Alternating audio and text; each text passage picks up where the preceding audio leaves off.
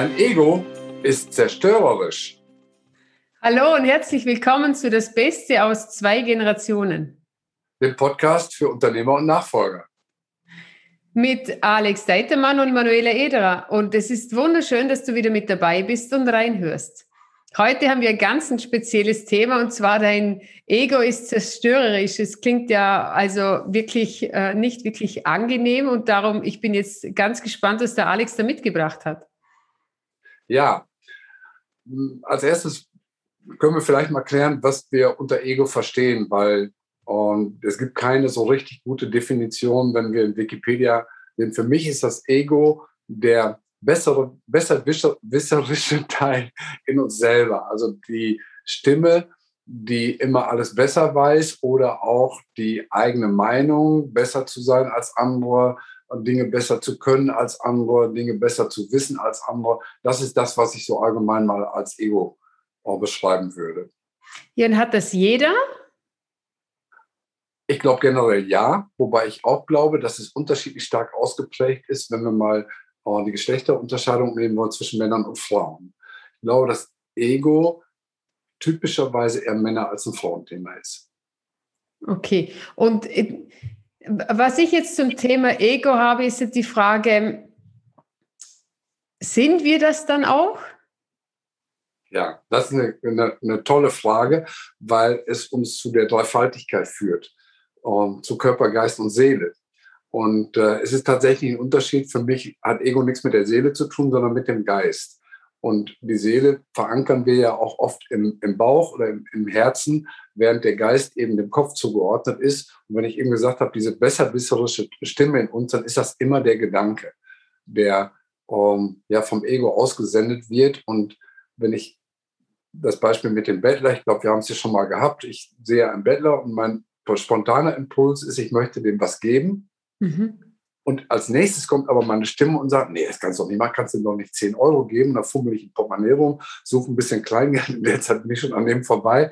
Und am Ende kriegt er nichts und ich kriege auch nicht das gute Gefühl, ihm was gegeben zu haben. Da hat sich dann das Ego durchgesetzt, weil es nämlich schlauer, glaubt, schlauer zu sein als der, der Impuls aus der Seele, aus dem Bauch, aus dem Gefühl. Und das ist so ein Beispiel für diesen Widerspruch, den wir da in uns tragen. Wenn du jetzt schaust, wenn wir das jetzt mal auf die Unternehmer legen und ähm, es ist es da, was denkst du, sind die meisten, denke, kennen die das überhaupt, dass es diese Dreifaltigkeit gibt, dass es dieses Bauchgefühl, diese Seele gibt? Oder sind die meisten Menschen schon so verhaftet mit ihrem Ego, dass sie glauben, dass sie das sind? Das hängt natürlich sehr stark von der Einzelperson ab und ich würde das jetzt auch nicht clustern wollen, auch nicht nach Pareto, wie jetzt, wie groß der Anteil der schlafenden oder der schon, schon wachen Menschen ist. Aber ich glaube, du hast recht, dass viele Menschen diesen Unterschied gar nicht spüren, weil sie dieses Bewusstsein, diese Achtsamkeit nicht in sich tragen, auch nicht kultivieren und entwickeln. Dazu gehört nämlich auch, dass man sich selber beobachtet, dass man die eigenen Gedanken auch wahrnimmt und die nicht als eigene Gedanken wahrnimmt, weil ja Gedanken auch durch uns durchfließen, so nach dem Motto, es denkt in mir und sich zu fragen, was ist das jetzt für ein Gedanke? Kommt der jetzt gerade durch meinen Kopf, oder zum Beispiel vom Ego verursacht, oder ist das mein, mein, mein, das Ergebnis meines Denkens, also praktisch ein, ein Prozessergebnis? Das auseinanderzuhalten ist tatsächlich nicht so einfach und deswegen gibt es Menschen, die eher ihr eigenes Ego wahrnehmen und sich dessen bewusst sind und andere, die das eben überhaupt nicht wahrnehmen und glauben, dass das, was das Ego ihnen suggeriert als Gedanken, tatsächlich auch das ist, was sie denken. Mhm. Und jetzt wird ja ganz viel von Achtsamkeit gesprochen. Wir sollen ja unsere Gedanken beobachten.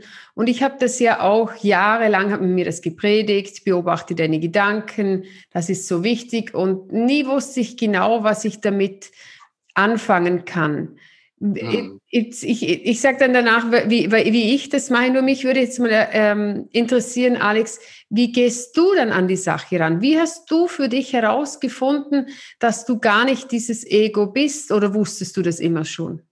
Nee, das wusste ich nicht immer. Das ist tatsächlich auch ein Entwicklungsprozess gewesen, der, glaube ich, sogar sagen zu dürfen oder zu müssen, auch recht spät eingesetzt hat. Also ich glaube, ich durfte da schon 40 oder 50 Jahre alt werden, bis ich das auch entsprechend gelernt habe und dieses Bewusstsein sich gebildet hat, dass da unterschiedliche Stimmen in mir sind und ich ja auch darauf ein bisschen achten darf, ähm, was jetzt der ursächliche Gedanke ist und auch diesen Widerspruch zu führen. Den habe ich sehr, sehr, also schon sehr lange gespürt, dass mein Gefühl oft ein anderes ist, wie das, was der Gedanke auslöst. Dass es da eine Diskrepanz gibt oder sowas wie ein, wie ein, wie ein, wie ein Wettstreit oder wie ein Widerstreit zwischen, ich nenne das jetzt mal Seele und Geist oder zwischen Gefühl und, äh, und Ego. Aber es ist tatsächlich erst im Laufe der Jahre stärker geworden und ich glaube, heute mit, mit Anfang 60 bin ich da sensibler, als ich noch vor 10, 20 Jahren war.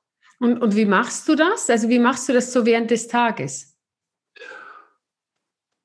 Es ist während des Tages, es ist nicht immer an auf 100 Prozent. Es ist meistens in Situationen, die in irgendeiner Form eine Herausforderung beinhalten. In Gesprächen zum Beispiel, wo ich merke, Donner, jetzt entsteht gerade ein Konflikt. Hier ist gerade eine Stimmung, die, die kippt oder die eine Brisanz entwickelt oder wo es einfach wichtig ist, genau zuzuhören oder auch mitzufühlen. Was, was, was fühlt der andere jetzt, mit dem ich gerade spreche, wirklich auch da, da tief reinzugehen und dann auch mich selber zu reflektieren und zu sagen, was ist das jetzt für eine Stimme? Allein eben reagiere ich spontan auf etwas Gesagtes oder nehme ich mir diese, diese Zehntelsekunde zwischen Reiz und Reaktion, um zu überlegen, okay, wie möchte ich jetzt antworten? Möchte ich spontan meine Meinung zum Besten geben oder antworte ich mit einer Frage, um zum Beispiel noch besser zu verstehen, wie der andere sagt, wenn ich in dem Modus bin, dann beobachte ich mich selber. Dann, mhm. dann bin ich zwar in dem Gespräch, aber ich stehe praktisch bildlich gesprochen auch neben mir und gucke drauf, was passiert hier gerade. Und das ist ein guter Zustand. Den nenne ich, den nenne ich wach, weil ich dann eben nicht in einem Automatismus bin, der abläuft, ohne dass ich das bewusst wahrnehme, sondern wirklich versuche, das Gespräch so zu führen, dass ich ja es bewusst steuere.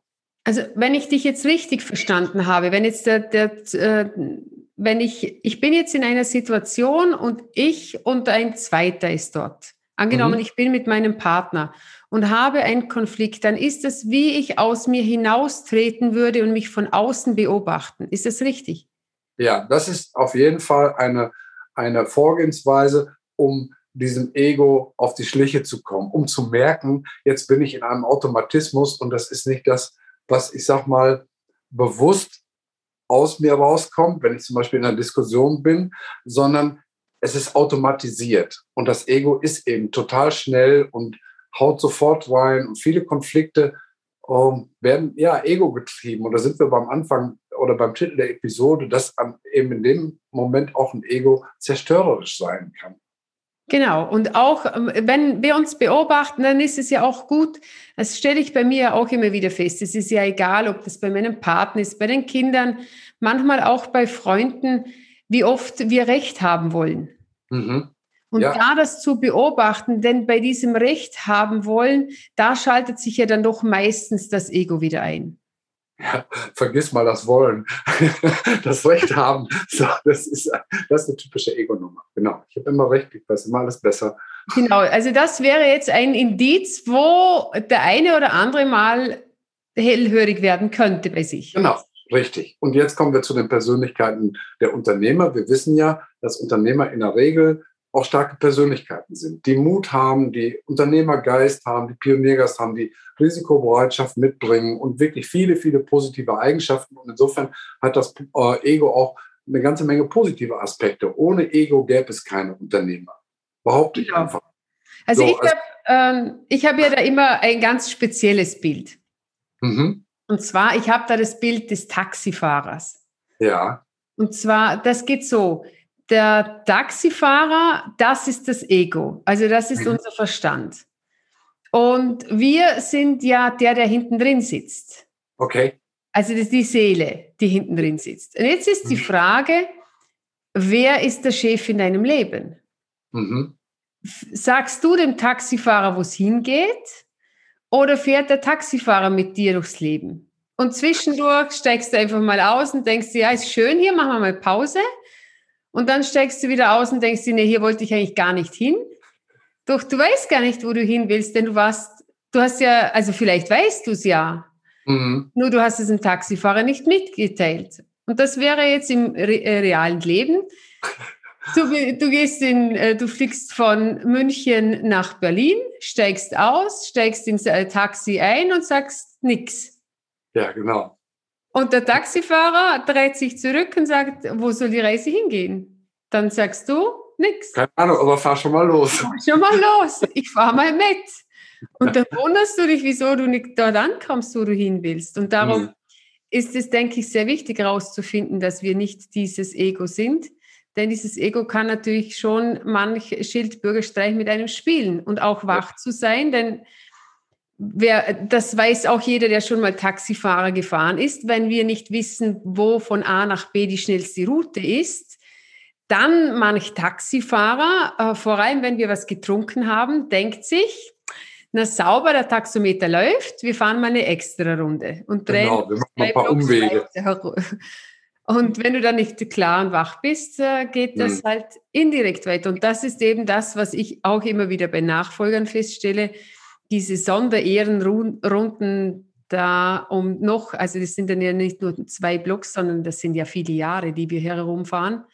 Mhm. Äh, das, das ist ja immer wieder der Fall. Und wenn du jetzt schaust bei den, wieso ist es, wieso ist es das Gefühl, ist das Ego denn so zerstörerisch? Ich habe gerade ein konkretes Bild vor Augen. Ein Unternehmer, den ich schon ungefähr jetzt äh, zehn Jahre kenne.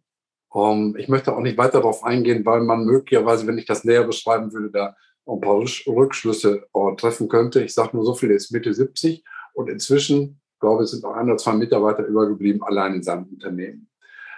Das kam zufällig am Montag diese Woche ähm, wieder auf. Das heißt, ich habe mit jemandem gesprochen, der den auch kannte. Der hat nur kurz eine kurze Beschreibung gemacht und dann habe ich ihm den Namen dazu gesagt und er hat nur genickt. Also wir kannten den beide und das ist so ein Trauerspiel. Das waren mal 20 Mitarbeiter im Unternehmen mhm. und auch der eigene Sohn war im Unternehmen und er hat, dieser Unternehmer hat es geschafft, aus meiner Sicht wirklich rein ego getrieben, die komplette, das komplette Team rauszumobben, seinen eigenen Sohn rauszumobben, weil er es nicht ertragen konnte, Dinge abzugeben oder Dinge anders zu organisieren durch sein Team, als er das selber gemacht hätte. Der hat immer überall die Finger drin gehabt und dann nützt ihm auch kein neues Haus und dann nützt ihm auch kein S-Klasse Mercedes und wörtliche Rede dieses ähm, oh Mannes, mit dem ich darüber gesprochen habe, sagte, das ist jetzt ein Fall für einen Immobilienmakler. Das mhm. heißt, das Unternehmen ist praktisch weg. Der Unternehmenswert ist komplett da niedergegangen. Da gibt es nichts mehr, was irgendwie Unternehmenswert darstellen würde. Es ist nur noch eine Immobilie. Könnte die jetzt beschreiben, aber es spielt keine Rolle. Da ist noch ein gewisser Wert. Ich weiß nicht, ob die Berlin ist oder es spielt auch letztlich keine Rolle. Aber aus meiner Sicht hat dieser Mann es geschafft, seinen eigenen Laden komplett vor die Wand zu fahren.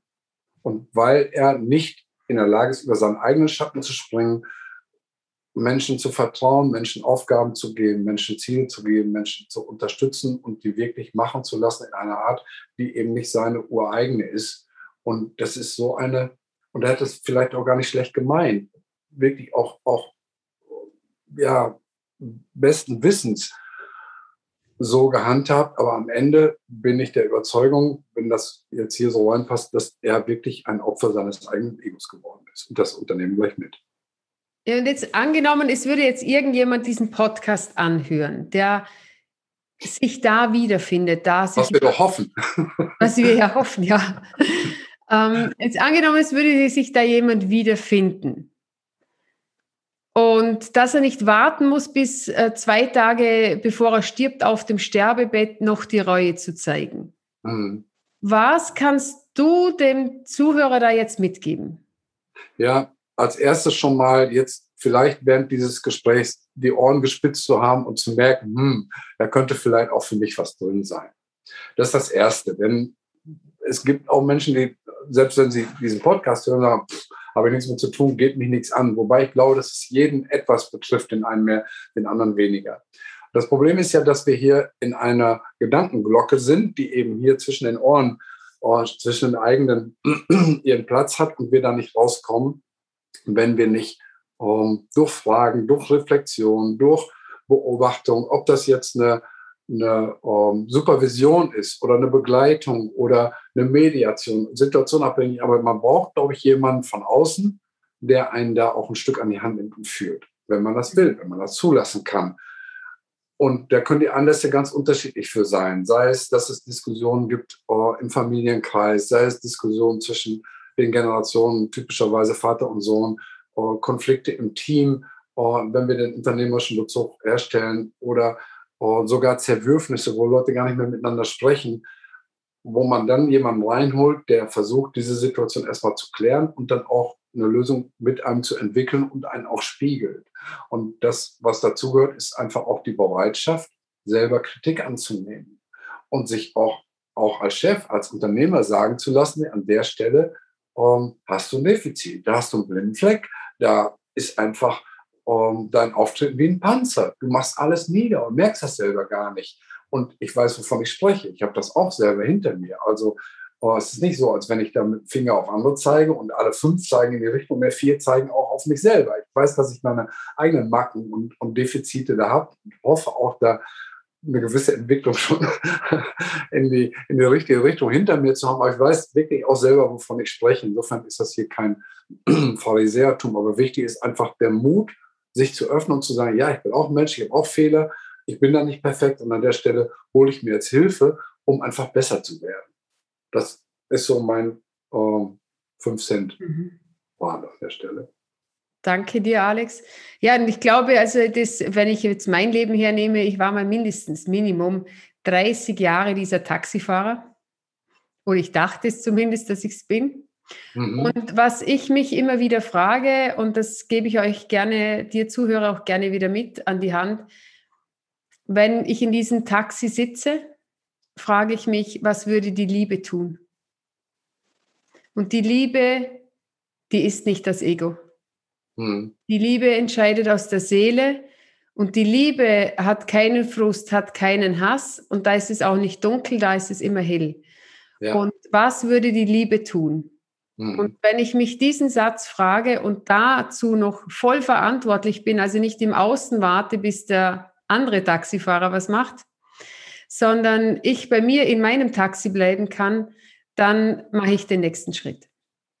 Ich finde das stark und das ist auch nicht abgesprochen hier oder vorbereitet. Und was mir gerade in den Sinn kommt, ist, dass wahre Liebe bedingungslos ist. Genau. Und das ist ähm, für mich wirklich dann auch das, was die Sache rund macht. Wenn es wirklich Liebe ist, dann sind da keine Bedingungen dran. Mhm. Dann ist es wirklich die reine Intention aus der Seele, die da spricht und die weiß, das ist meine Erfahrung am besten, was gut ist. Mhm. Ja, danke dir, Alex. Es war heute ein sehr spannender Podcast. Hat mir riesen Freude gemacht. Danke dir draußen fürs Zuhören. Schön, dass du mit dabei warst. Und wenn du jetzt Lust hast und denkst, ja, die Manuela oder den Alex möchtest du gerne mal kennenlernen, äh, schauen, wie es bei dir mit deinem Taxifahrer ausschaut, dann freuen wir uns auf deine Kontaktaufnahme dich persönlich kennenzulernen. In den Shownotes bekommst du alle Links und Details. Und wir freuen uns auf nächste Woche, wenn du wieder mit dabei bist. Ja, danke auch von meiner Seite, äh, dass du äh, die Aufnahme bis hier, bis zum Ende äh, gehört bzw. gesehen hast. Wenn es dir gefallen hat, ähm, teile doch einfach den Link mit äh, Freunden oder Menschen, für die du glaubst, dass es auch sinnvoll ist. Und wenn du möchtest, gib uns eine positive Bewertung. Das freut uns natürlich sehr. Und äh, ja, Dankeschön und bis nächste Woche. Tschüss. Servus.